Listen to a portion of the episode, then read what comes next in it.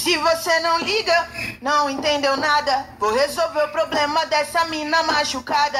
Se você não liga, não entendeu nada. Vou resolver o problema dela essa madrugada. Se você não liga, Olá, meu nome é Emily e esse podcast será apresentado por mim e pela Giovana. Nós vamos falar sobre as diversidades que a mulher encontra no mercado de trabalho. Olá, o meu nome é Giovana, eu sou aluna de Publicidade e Propaganda da Faculdade Pitágoras de Londrina. Essa é uma série sobre a diversidade no mundo corporativo. E o tema que vamos abordar hoje é mulheres no mercado de trabalho. No meio corporativo, a capacidade feminina é colocada em jogo constantemente, e nós precisamos achar formas para mostrar que somos capazes. Para contextualizar, algumas pesquisas realizadas pelo IBGE serão apresentadas aqui. 51,5% da população brasileira é mulher. As mulheres ganham menos do que os homens em todas as ocupações. A média salarial de uma mulher é de 20,5% menor do que a de um homem. 52,1% das pessoas desempregadas são mulheres, em sua maioria negras. Nossa entrevista de hoje vai começar com a Grazi, que no caso é a minha mãe.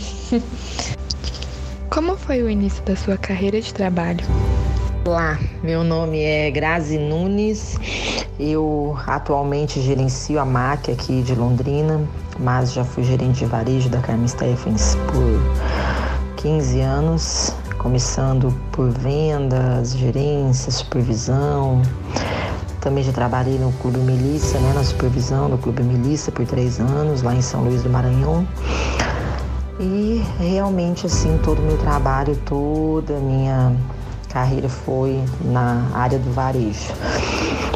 É um todo início de carreira, na verdade, exige muito da gente porque a gente demora para entender que aquilo é algo que você quer realmente fazer carreira. Quando eu entrei no começo nisso tudo foi por necessidade, foi para alimentar minha filha.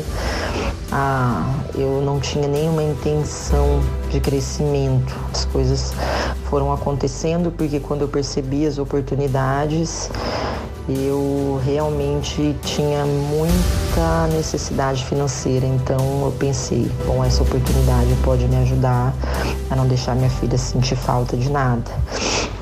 Então, durante esse início, meu foco mesmo era só conseguir dinheiro para pôr dentro de casa. Carreira mesmo, eu só fui entender quando eu fui promovida para gerência de uma loja. Aí sim, eu comecei a perceber que eu podia avançar mais e aí eu adotei uma nova postura, onde eu percebi que ia influenciar, né, toda a minha atitude, tudo que eu falava ia influenciar dali para frente. Eu percebi que existiam pessoas que estavam sobre a minha liderança e eu não sabia liderar. E eu só entendia que eu precisava chegar num resultado para dar tudo certo.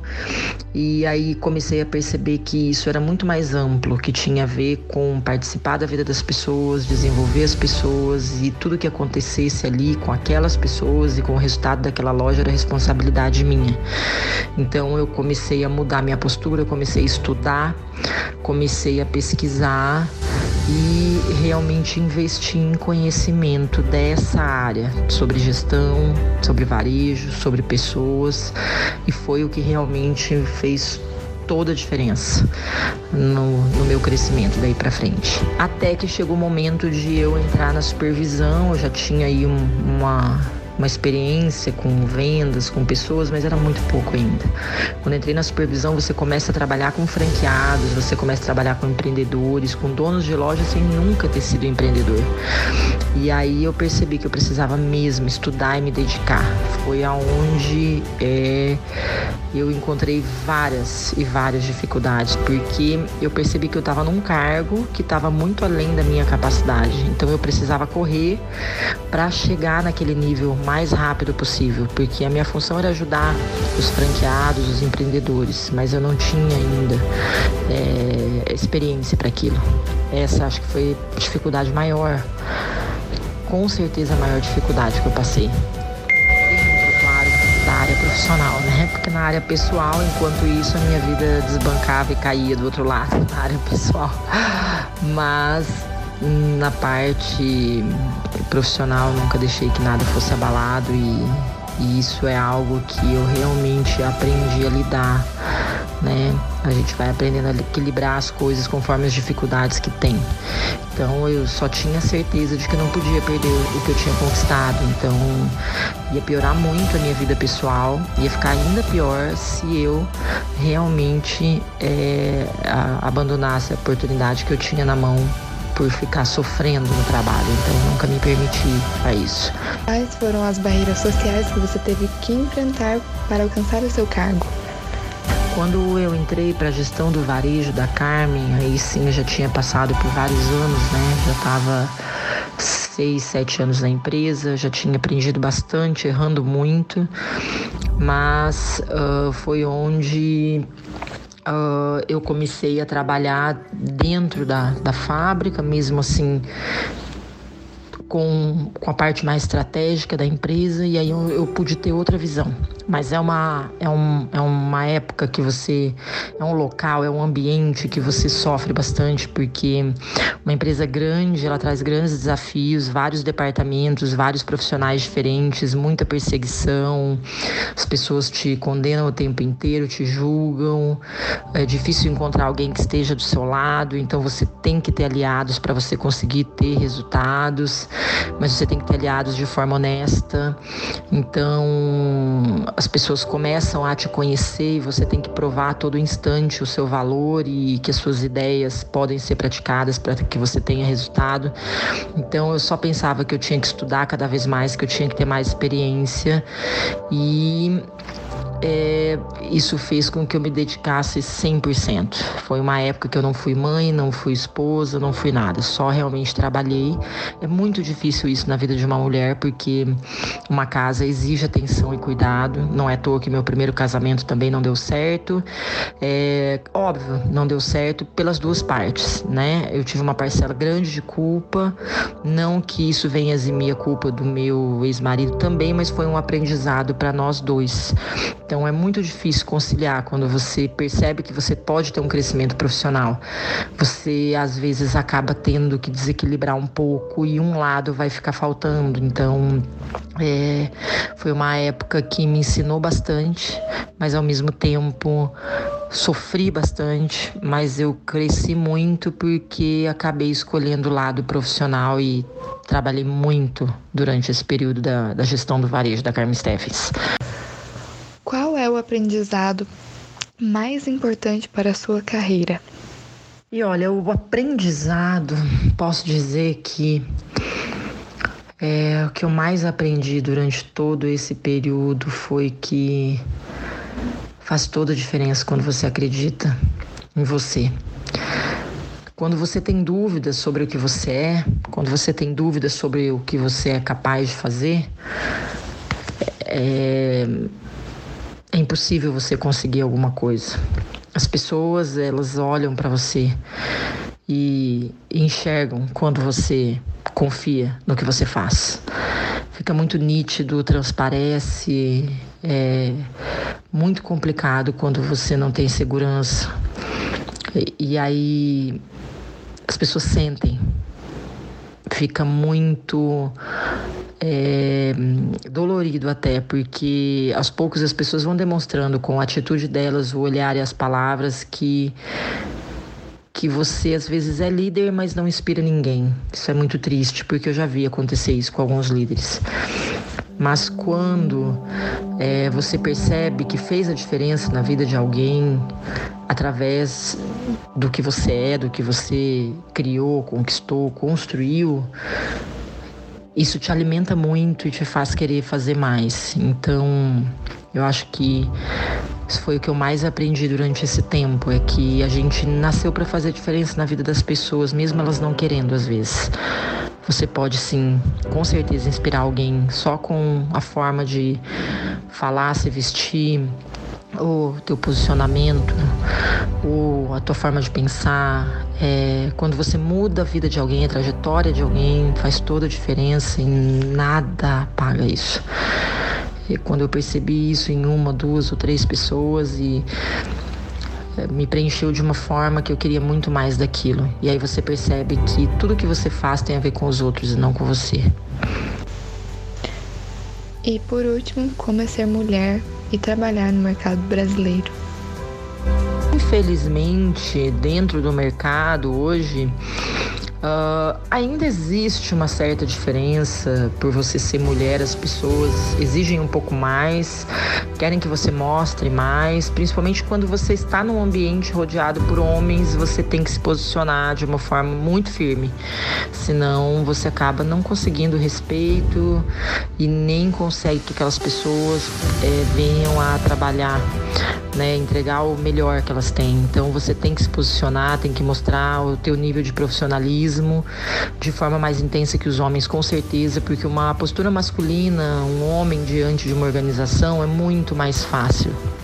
É, é, as pessoas ainda têm um outro olhar. Eu creio que isso já está muito mais tranquilo, minimizado, mas ainda existe, mas é bem pouco é, comparado ao que antes de, de nós, assim, vieram outros que sofreram muito, com certeza. Hoje eu digo que a gente já teve um avanço muito significativo, né? Mas que a gente vai ter que continuar construindo aí, né? Essa história de que a mulher tem sim possibilidade de liderança e infelizmente alguns ainda acham que a gente nasceu para ficar atrás de um fogão, né? A gente, eu no mundo corporativo ouvi isso várias vezes e eu realmente não tem talento nenhum para nenhum fogão, de nenhum tipo. Se você não liga, não entendeu nada, vou resolver o problema dessa mina machucada. Se você não liga, não entendeu nada, vou resolver o problema dela essa madrugada. Se você não liga, não entendeu nada, vou resolver o problema dessa mina machucada. Se você não liga, não entendeu nada, vou resolver o problema dela. Bom dia, Ângela. Primeiramente, muito obrigada por aceitar participar desse projeto da Faculdade Pitágoras. O tema do nosso podcast é as dificuldades das mulheres e principalmente as dificuldades das mulheres no mercado de trabalho. Como você mesmo se intitula feminista, vamos começar com a pergunta básica. O que você acha que é o feminismo hoje? Qual o papel dele na sociedade? E qual você, o que você acha que é como é visto ele para as pessoas? Bom, então, é, para a gente falar sobre a questão do feminismo, né, é, na atualidade, é importante a gente pensar, e aí a gente vem estudando e conceituando é, uma nova onda né, feminista é, que vem buscando, reinventando né, as novas formas de lutas, inclusive por meio de, das greves. Né? Então, se nós vamos pegar no processo aí desde 2016, nós temos uma greve né, que iniciou lá na Polônia por direitos reprodutivos.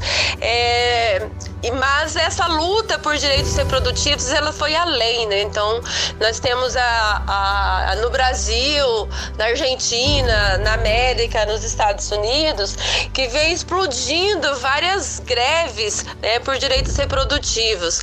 E quando nós falamos desse processo também dos direitos reprodutivos, a gente precisa colocar o que seria esses direitos reprodutivos, é, como nós mulheres, né, entendemos esse processo da reprodução da vida, o que, que seria esse processo da, da reprodução social. Tá? Então, as greves e as lutas, ela saiu do campo da, apenas da luta feminista por uma luta mais global. Então, pelo processo da reprodução da vida, entender que é, o trabalho, que é aquele trabalho que sempre foi um trabalho não remunerado, um trabalho invisível, que é o trabalho da mulher dona de casa, que lava, passa, cozinha, é, como esse trabalho ele é essencial e necessário para a sustentação do sistema capitalista, né? Então, essas novas reinvenções de greve que se deu também no Brasil em 2017, né? É, a gente tem que pensar que em 2017, acho que o 8 de março, ele foi um, um 8 de março extremamente politizado, porque traz para o debate as lutas, as necessidades é, das mulheres entrar nessas lutas, não só pelos direitos reprodutivos, mas também pro, pela busca, né, pela questão do emprego, a saúde, educação, tá? Então, as mulheres saíram às ruas em 2017 é, pelo direito das, das lutas trabalhistas, né? Que teve aí o processo da, da reforma trabalhista, a reforma da Previdência. Então, todas essas lutas econômicas, sociais e políticas, elas estão no âmbito é, dessas lutas feministas. Então, entender esse processo hoje da necessidade é, do feminismo feminismo é entender também que a luta feminista ela vem se reinventando ou buscando é, compreender como o sistema capitalista ele é todo um sistema integrado que utiliza da, da reprodução social, né, da, do valor da vida, de quem gera vida, do trabalho que não é valorizado, do trabalho invisível e, e sobrevive desse trabalho, utiliza esse trabalho como base para o trabalho produtivo, aquele trabalho que gera lucro. Então, eh, nós precisamos compreender todo esse processo. Então, as lutas feministas hoje, ela vem buscando entender como o sistema capitalista se utiliza dessas bases de opressão que historicamente, né, ele vem reinventando esses processos de opressão referente às mulheres é, e como ele vem sobrevivendo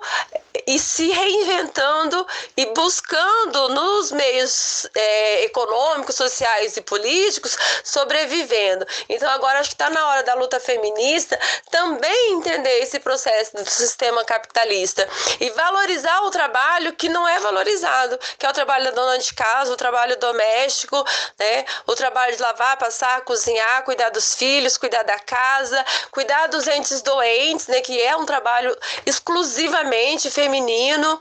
É, hoje nós estamos passando por uma pandemia, né, com essas aulas remotas. Quem faz esse trabalho de orientar os filhos em casa com a questão da educação também é um trabalho feminino. Então, além do lavar, passar, cozinhar, nós estamos aí no processo de pandemia na qual as mulheres também têm um outro processo de sobrecarga, que é o cuidar e orientar seus filhos e filhas no processo educacional. Então, as lutas feministas hoje, elas perpassam todos por esse processo econômico, social, político, pelo direito à vida, pelo direito reprodutivo, enfim, são muitas lutas que nós precisamos travar nesse processo. Bom, é, eu acho que a luta feminina, ela é de muito tempo. É, a gente vem modificando e, e cada hora é uma luta nova, mas sempre pelos nossos direitos. Você acha que as mulheres que apoiam o movimento, que falam sou sim feminista, estou na luta, você acha que a sociedade já tem um pré-julgamento?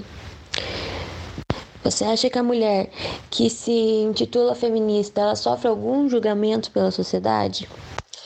Oi, Giovana. É bacana essa pergunta também.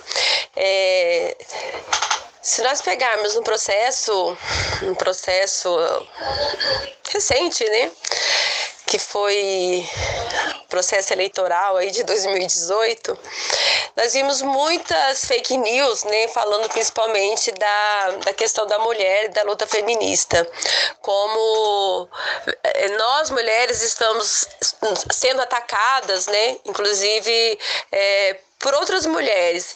E entender isso é que nós mulheres, quando nós nos intitulamos, né, somos mulheres feministas, nós somos mulheres que lutamos pelos nossos direitos, é, a luta feminista, ela sempre foi atacada, né, principalmente pelo processo é, do sistema capitalista. Né? Então, se nós formos pegar no processo histórico, e aí eu gosto sempre de trazer um pouco da questão da história, a Silvia Frederic, ela tem o um livro que é. Ela tem dois livros muito bons, né?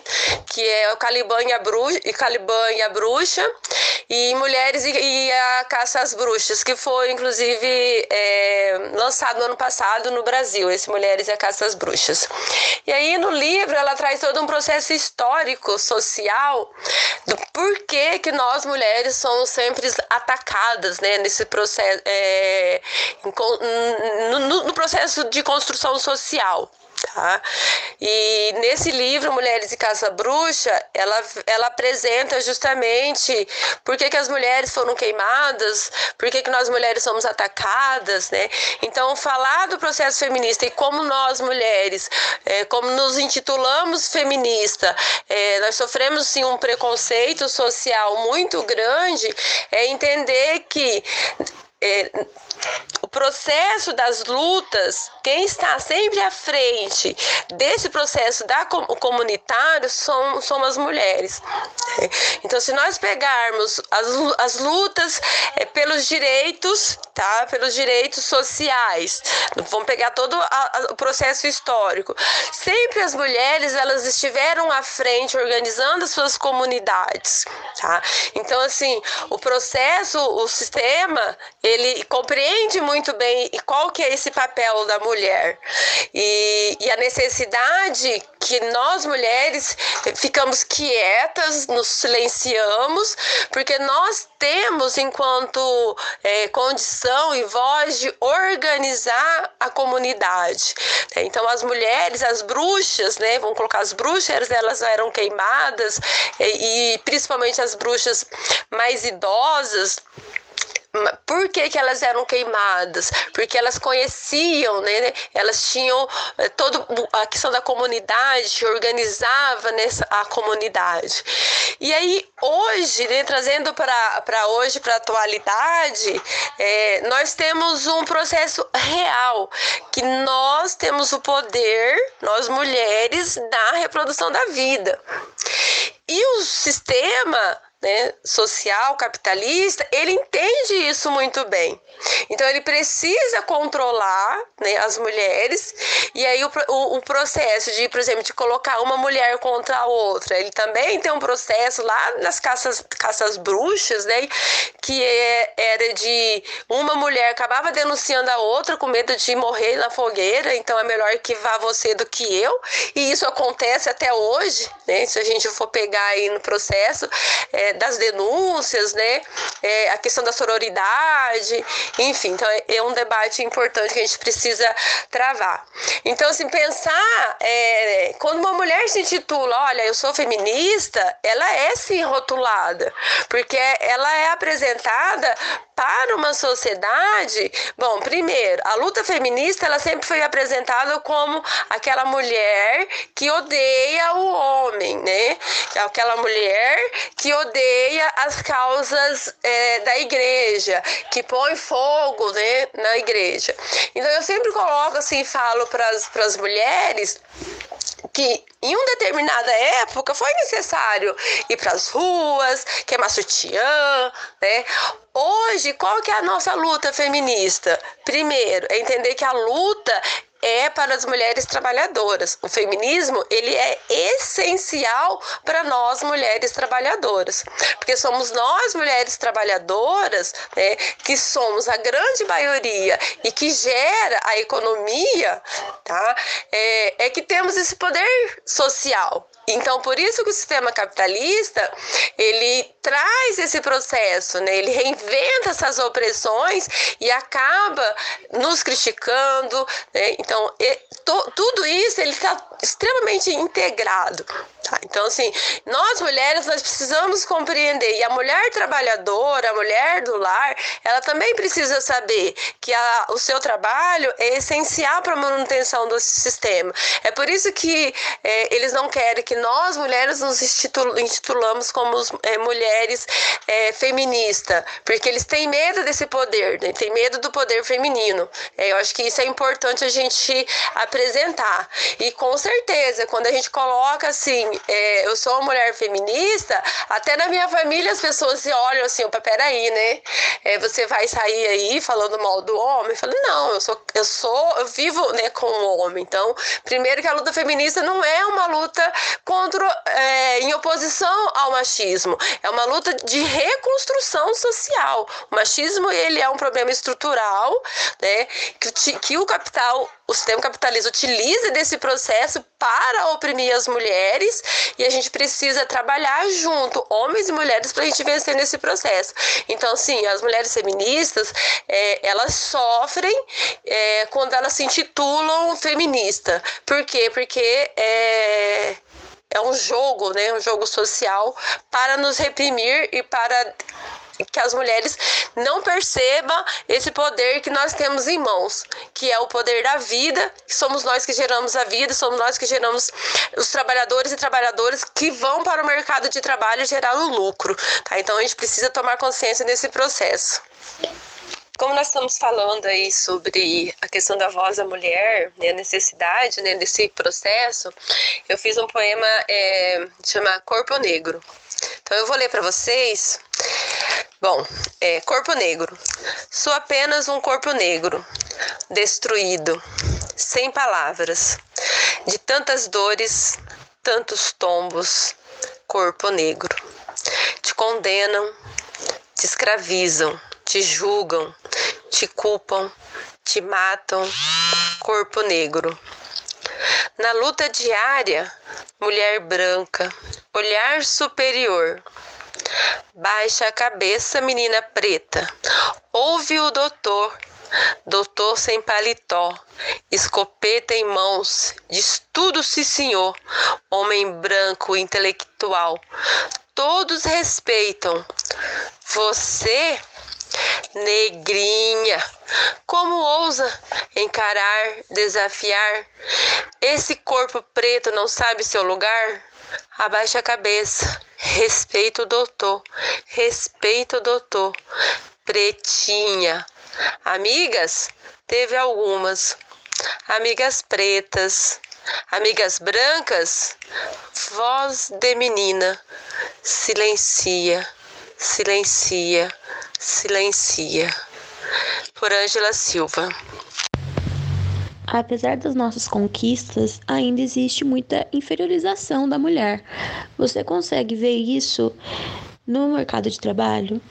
Sim, a inferiorização da mulher ela é marcada até pelo processo de como no Brasil é, a divisão ela é, ela é de gênero e é de raça, né? A gente precisa pensar isso como que é a divisão no mercado de trabalho no Brasil. Então, há uma divisão sexual do trabalho e uma divisão racial do trabalho. Então, sim, há uma inferiorização. Então, para começar, acho que a gente precisa, é, vamos pegar o processo agora da pandemia, né? Então, a gente, nós vemos aí todo o processo de quem está na linha de frente. Então nós temos aí uma, um, uma gama social muito grande que são dos médicos, né, que faz né, essenciais aí para esse processo aí do Covid-19, mas a grande maioria é, que está na, à frente desse processo também são mulheres, são enfermeiras e técnicas de enfermagem. Tá? Então, assim, existe ainda hoje uma divisão muito grande do trabalho que é essencial masculino e do trabalho inferiorizado que é essencialmente feminino, tá? Então, assim, a técnica de enfermagem, as enfermeiras, o trabalho de, de professores e professoras, ele também é um, um trabalho é, sexual, né? Nessa divisão sexual do trabalho. E se nós pegarmos, por exemplo, o trabalho na qual eu, eu atuo, que é na educação, na educação básica ali, né? A primeira fase da educação básica, a educação infantil e o ensino fundamental 1, então é, o trabalho praticamente é essencial feminino. Então, existe uma desvalorização muito grande principalmente na educação infantil. Eu sou professora do infantil e sou professora do fundamental. Então, é engraçado que tanto o olhar das professoras, dos profissionais, para nós que somos da educação infantil, é um olhar. A comunidade também tem um olhar. Então, eu tenho, por exemplo, uma criança que é do infantil e uma irmã que é do fundamental. O olhar da família para a professora da educação infantil é uma. O olhar para a família para a professora do fundamental é outra. Então nós temos isso nessa essa divisão, que aí a gente também tem que recorrer né, ao processo de como foi organizado é, as, a construção de, de educação no Brasil, né? entender esse processo educacional, como que ele foi constituído é, no Brasil. Então, sim, existe um processo muito grande de inferiorização. E aí, um outro processo que nós não podemos esquecer, que é a questão da racialização. Né? A raça, ela é principal nesse processo. Então, primeiro permeia pelo processo da raça.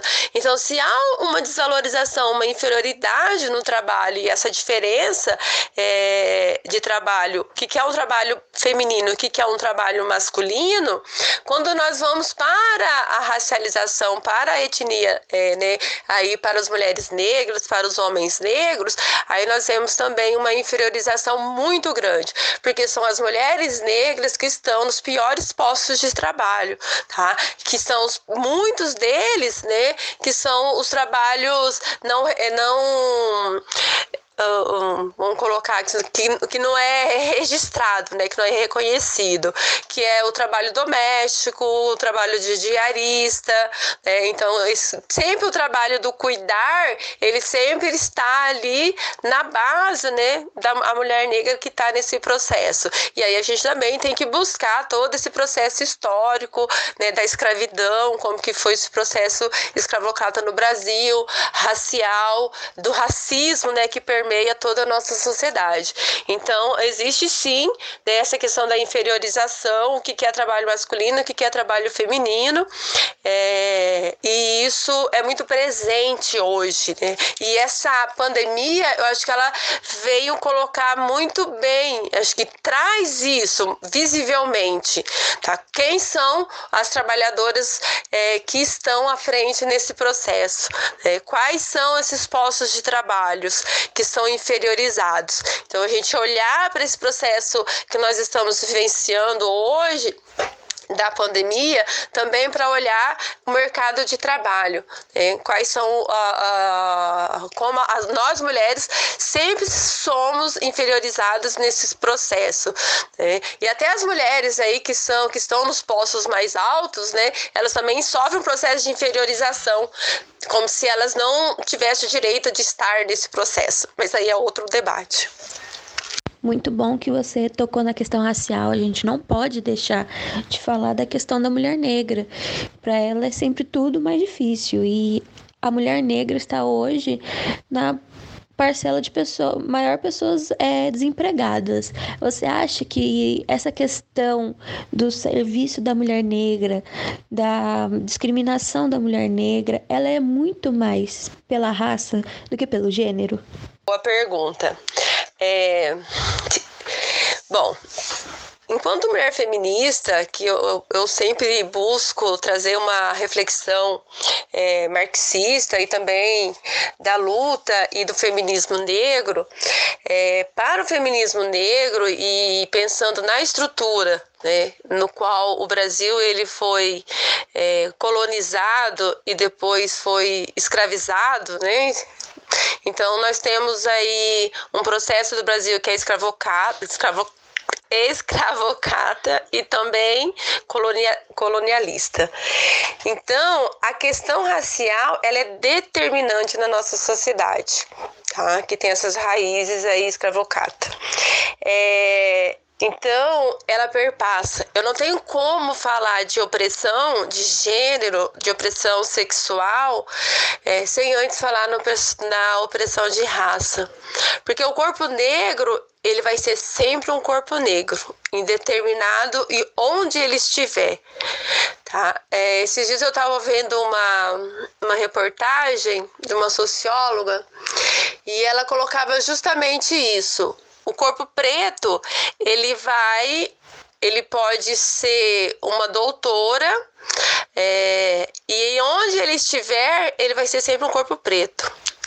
Um corpo negro, onde ele estiver, ele vai ser sempre um corpo negro. Então a raça, ela permeia todos os processos de opressão, tá? No Brasil. Eu estou colocando isso enquanto Brasil, se a gente for para outros processos em outros países, né, é muito diferente.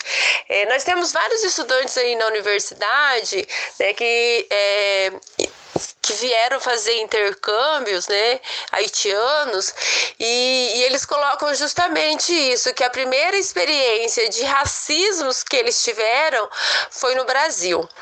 Porque em outros países é, o processo é muito diferente, tá? Então a raça, a cor, ela permeia todos os outros processos de opressão. E isso é, é importante, na verdade é essencial a gente entender isso. É, porque eu sou uma mulher negra, é, e como mulher negra, a gente veio estudando como que isso permeia todo a minha meu processo de ser, é, de estudar, de me identificar, tá? Então a Lélia Gonzalez, ela é uma mulher, foi, né, uma mulher feminista e que estudou e sobre a questão da da democracia racial, né? Então, o que, que ela apresenta? É, esse processo de dizer que no Brasil, né, que o Brasil não é um Brasil é, racista, que não é um Brasil preconceituoso, né, é, isso, essa democracia racial, ela foi fundada né, num discurso principalmente para esconder e também para poder apresentar um processo de embranquecimento muito grande né, que nós tivemos nesse processo. É, então, como mulher negra, eu falo, eu falo, enquanto mulher negra de pele clara, é, que aí seria assim a mulher parda, né? Vamos colocar. Mas eu sou uma mulher negra. E esse processo de embranquecimento que aí divide, e aí o IBGE traz isso até hoje hoje, né, se a gente for pegar aqui a última pesquisa do IBGE, é, ele traz justamente essa, esse desdobramento né, do homem, da mulher parda e da, do, da mulher negra. Hoje a gente se identifica, mas na grande maioria das pesquisas mulheres, os homens se identificam como homens pardos e homens é, pardos e mulheres pardas, justamente pelo esse processo da democracia racial, que foi o processo do embranquecimento para uma pessoa é, se apresentar como uma mulher negra é um processo dolorido, doloroso e muito difícil se assumir quanto mulher negra no Brasil. Tá? A Angela Davis, no, no livro é, a liberdade é uma luta constante, ela traz isso muito bem, né? Que a liberdade é uma luta constante. E nos apresentar hoje colocar e me afirmar hoje como uma mulher negra, eu tenho todo um processo histórico de descoberta e de desconstrução para chegar hoje e afirmar e ter condições é, emocionais, né, sociais, políticas para me afirmar enquanto uma mulher negra. Então, assim, é muito doloroso. Então, o processo racial ele permeia todos os outros aspectos né, de gênero e de, de, sexualidade, tá? Então acho que isso a gente precisa deixar bem claro, né, antes da gente pensar. Então outro processo, quando a gente fala então do da questão de gênero, é, a mulher negra ela sempre vai sofrer também nesse, nesse aspecto, porque o corpo da mulher negra é um corpo também sexualizado, né, que foi vendido como uma mulher é, extremamente ativa, então, esse processo da sexualização do corpo também ele é muito diferente do corpo da mulher branca. É, um outro processo também que nós temos que colocar em relação à questão da mulher negra é a questão da, da sensibilidade ou da fragilidade, né? Então, assim, a mulher branca, ela tem esse processo frágil. A mulher negra, ela sempre foi construída e ela é construída como uma mulher forte, uma mulher guerreira, aquela mulher que aguenta todos os processos. Tanto é que nós vamos pegar uma, um estudo né, dos processos aí é, das, das mulheres que sofrem né, na questão do, do parto. A, esse sofrimento ele é muito maior na mulher negra. Ah, eu, eu tenho assim, eu sou, de uma família muito grande porque meu pai era é um homem, foi um, um homem preto, né, um corpo preto, ele já faleceu, minha mãe, minha mãe indígena e nós éramos sitiantes. Então na minha família nós temos assim, nós somos em 12 irmãos, né, somos seis homens e seis mulheres e aí tem de todas as cores, né, você pode escolher. É, e é muito, muito engraçado hoje, quando eu lendo e escrevendo um pouco sobre esse processo histórico da minha família, é, as brincadeiras, né? Então, eu tenho um irmão que ele é preto, e tem uma irmã que é muito branca. E aí eles colocavam essas brincadeiras, que meu irmão nasceu à noite e a minha irmã durante o dia. Então essas brincadeiras sociais, né, de assédio, nós podemos chamar de assédio moral e de racismo mesmo, é, ela permeia toda a nossa sociedade, tá? Então assim, quando nós vamos debater e discutir nesses processos o que, que permeia, se é o gênero, se é a raça, se falarmos do processo histórico-racial, é, a raça sempre vai permear, porque toda vez que, que olhar para um, um, um homem negro ou para uma mulher, antes de pensar que gênero, a cor vem sempre em primeiro lugar. Então a gente tem que deixar isso muito bem definido sobre o assunto do assédio moral que você mesmo tocou. É, no mercado de trabalho, a mulher sofre muito assédio, seja do seu chefe, seja dos seus colegas de trabalho, seja das pessoas que vão até o seu trabalho. E o assédio sexual ele é bem nítido quando isso acontece. A gente sabe é, identificar. Você acha que o, o assédio moral ele é até mais forte que o assédio sexual hoje. E como as pessoas podem perceber que isso está acontecendo no seu ambiente de trabalho, como as mulheres podem identificar esse assédio moral, porque ele ainda é muito pouco falado. É, esse é um assunto muito importante, né? Porque toda vez que nós vamos falar sobre o processo de opressão, sobre o processo de machismo, fica muito evidente quando é, o machismo ele se apresenta na forma da violência, né? Seja da violência doméstica, seja a violência sexual. Né? Mas quando ela é encarada é, por meio de, de, de, outros processos, né, como o silenciamento ou o assédio moral, é, ele vem no processo muito velado, né, muito silenciado e, e realmente é muito difícil, principalmente para nós mulheres, é, primeiro nos colocarmos que nós estamos sendo assediadas moralmente. É, eu acho que assim todas as mulheres ou uma grande parcela né, das mulheres que eu conheço já passou por um processo de assédio moral. É, e quando esse assédio moral ele vem aí de um homem para uma mulher, então a gente também tem que pensar como que é organizado, né, as relações de poder. Então nós temos um processo na nossa sociedade é, e aí estruturalmente falando não só no Brasil, mas em todos os aspectos mundiais, né, que é a questão da, das opressões, né, a questão do machismo. Tá? Então a sociedade capitalista ela não, ela não inventou as opressões de gênero, mas ela intensificou e criou novas formas de opressão. Tá?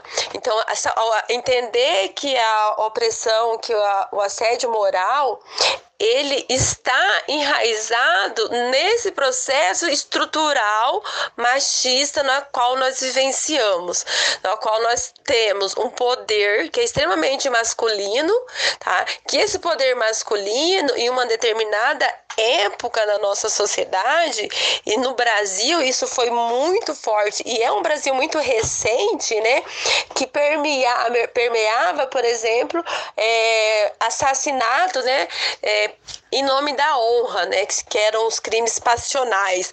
Esses crimes passionais eles são muito, ele é muito recente. Se nós pegarmos em 2015, nós temos aí a, a lei, né, a lei de feminicídio, ou seja, que é o assassinato de mulheres por simplesmente por ela ser mulher. Mas até 2000, 2015 nós utilizávamos o termo crimes passionais quando as mulheres eram assassinadas. Então esses, esses processos eles, eles são é, todos permeados, né, intercruzados. Eu não tenho como falar do assédio moral sem falar falar de todos esses processos eh, de opressão é, que está enraizado no sistema capitalista, que tem aí a, a questão que é, é o poder masculino em cima dos corpos feminino. Então, isso, esse processo do assédio, e quando nós falamos de assédio moral, é muito difícil, ele é muito velado, porque sempre vai permear a voz de quem tem um poder maior. Né? Então, se é o chefe em relação à a, a, a, mulher que é a sua né, intermediária, a voz do homem do, vai, ser, vai ser sempre a, a voz social que ainda é a voz mais poderosa na nossa sociedade. Tá? Se nós falarmos de relação de mulheres, né, então vamos pegar aí uma mulher, uma chefe e também um outro processo de outra mulher, a chefe ela também vai ter na nossa sociedade uma estrutura de poder maior. Tá? Eu falo isso porque eu passei por um processo de, de assédio moral é, em uma escola que eu trabalhei e eu tive que sair da escola, tá? Justamente por assédio moral. E por quê? Porque eram as, as, as chefes, né? Então nós tínhamos ali o poder da chefe e aí você era um, uma subordinada. Então eu tinha. É, ser subordinada à chefe e tinha que respeitar todo o processo em que a chefe falava. Então, esse processo de assédio moral, ele é extremamente é, é, velado né, socialmente e é muito difícil para nós mulheres denunciar isso, né? Porque a gente sempre leva a culpa. Então, nós, desde pequenas, nós mulheres somos ensinadas e somos é, moldadas, né? A aceitar e a nos culpabilizar pelo problema do outro, principalmente para essa questão masculina. Então, nós somos ensinadas que nós precisamos casar, nós somos ensinadas que nós temos que aceitar as vontades do homem, nós somos ensinadas ensinados a nos silenciar. Então, esse processo do assédio, ele não pode estar desvinculado de outros processos de opressão, que é o, pro, o processo de opressão machista, que é o processo de opressão do sistema é, patriarcal, né? E aí é, ele é todo enraizado no sistema capitalista. Eu não posso desvincular os processos de opressões. Então, eu tenho um sistema capitalista que se utiliza do sistema patriarcal e se utiliza de todos os outros processos de opressão, seja ele sexual, seja ele moral. Tá? Então, por isso que para nós mulheres é muito difícil é, denunciar né, quando nós sofremos um assédio moral, mesmo quando nós temos muitas provas, né? Então, assim, às vezes você levanta todas aquelas provas e você não consegue, às vezes, ir à frente. E quando vai, é um processo muito difícil muito doloroso, porque vem sempre a questão da culpa. A culpa, ela vem sempre arraizada nesse processo de construção no qual nós, mulheres, somos formadas. Isso também é importante é, colocar, tá? Então, assim, não tem como desvincular porque o assédio ele está vinculado à questão de poder, que na nossa sociedade e nessa atual, né, é, que nós estamos vivendo e aí, onde nós temos uma estrutura social, uma estrutura de poder institucionalizada, né? Que institucionalizou o machismo, a homofobia, a misoginia, né? Então, nós temos hoje não só um processo do sistema capitalista estrutural, mas institucional, que está num poder maior, né? hoje que faz parte desse, desse governo, né, do governo é, que nós temos aí. Então, o machismo ele está institucionalizado na nossa sociedade brasileira e cada vez mais está muito difícil de nós falarmos sobre opressão. E aí uma outra coisa que eu, que eu quero colocar, de falar nessa questão de, de opressão, de moral, é a questão de gênero, né? Então, na, nas últimas, na última eleição, nós tivemos uma batalha enorme, né, com uma pessoa aqui que não compensa falar o nome, é, que proibiu, por exemplo, o debate de gênero nas escolas, né? Que nós não podemos falar sobre o que é ser homem, o que é ser mulher, né? Os debates, as divisões de papéis masculinos e femininos dentro da escola. É, então isso já diz o, qual é a sociedade que nós estamos, né? Então, se nós não podemos falar, se nós não podemos colocar os nossos problemas de gênero feminino, então é um poder masculino que sobrepõe ao poder feminino. Então, o processo de moral, de assédio moral, ele está relacionado a essa questão do poder, né? que é muito. E aí vai o poder, né? Que é a questão do assédio sexual, a questão do estupro, que é extremamente aberto né, na sociedade, enfim, então são várias formas de opressão e o assédio moral ele não está é, diferente né, desse, desse processo, eles fazem parte, intercruzam no mesmo processo de opressão. Acho que é isso. Você citou o governo, então eu queria perguntar a sua opinião. Se você acha que o governo ele faz seu papel na proteção da mulher, no, na segurança do, dos direitos dela, tanto trabalhistas quanto é, sociais mesmo? Ana, é, bom, enfim, vamos lá. É, primeiro, em relação ao governo, né? Desde que a gente, é, esse governo atual assumiu, a gente vem tendo várias perdas, né? vários cortes, principalmente relacionado à questão social. Tá? Então, os cortes, os maiores cortes relacionados à questão das verbas, aí a gente pode colocar, né? Eu tenho algumas amigas que trabalham no, no CRAS, então sofreu um, um corte muito grande atendimento aí à questão é, social. É, então, assim, o governo ele não tem uma preocupação é, social. Isso já ficou muito nítido. Né? Qual que é a ele foi eleito para governar para um, um, grupo político, né? E ele faz esse governo para esse grupo político, que não é em benefício, né, da social e muito menos para a mulher, né? E a gente pode perceber pelos discursos, é, pelos cortes de verbas que teve, todos relacionados à questão social os maiores cortes foi é, relacionado à, à, saúde, congelamento da, da, da, educação, os cortes de verbas, né? agora o congelamento aí de 20 anos é, relacionado à questão social, a, gastos médicos, gastos com a saúde pública, enfim, então é, isso já, já, já apresenta que o governo ele não tem interesse né, em nenhum benefício em, em, em atender essa demanda social é, para a sociedade aí mais oprimida, tá?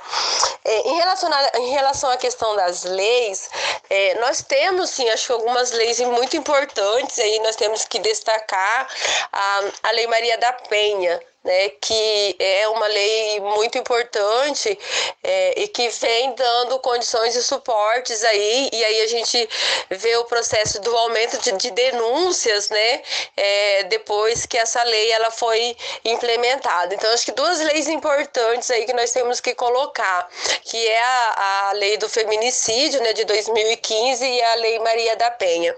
Só que nós precisamos é, pensar também que essas leis, elas, é, por um lado, ela vem apresentando um problema, que é um problema político, econômico e social, mas as leis elas não dão conta dos problemas estruturais, né?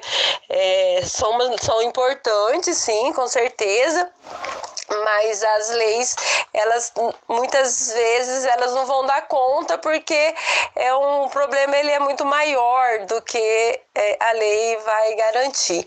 Então se nós temos um problema é, político social estrutural né, e econômico, é, Então, nós precisamos de políticas que dê conta desses processos, né? Políticos, estruturais, sociais e econômicos, tá? Então, vamos pensar aí é, na saúde da mulher, Tá. Então, nós temos a, UBS hoje que nós não temos médicos suficientes nos postos de saúde que trata da saúde da mulher. Nós não temos é, médicos pediatras suficientes nos postos de saúde, né, na, na UBS, que garanta uma, uma saúde para as nossas crianças. Então, tem que ficar horas na lista de espera, dias, meses, né, na luta de, né, na luta de espera. Então, são políticas estruturais. Um outro processo que nós temos que apresentar, que é, é a questão do genocídio, né, da juventude negra. Então, nós temos, e isso acontece no Brasil inteiro e que Londrina também não é diferente, uma criminalização muito grande da periferia, como se o problema fosse estivesse estruturado na periferia. Então, nós temos um problema estrutural, nós temos um problema, problema político, nós temos um problema social, tá? É, e que estão matando jovens, estão é, a, aprisionando né, jovens negros, tá?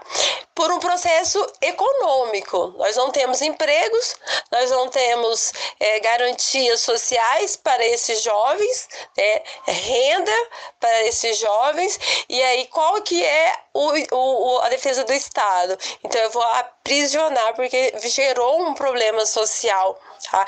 Então, assim, algumas leis garantem é, uma certa proteção, mas nós não temos. Em Londrina, nós temos um CAN, que é o Centro de Atendimento da Mulher tá?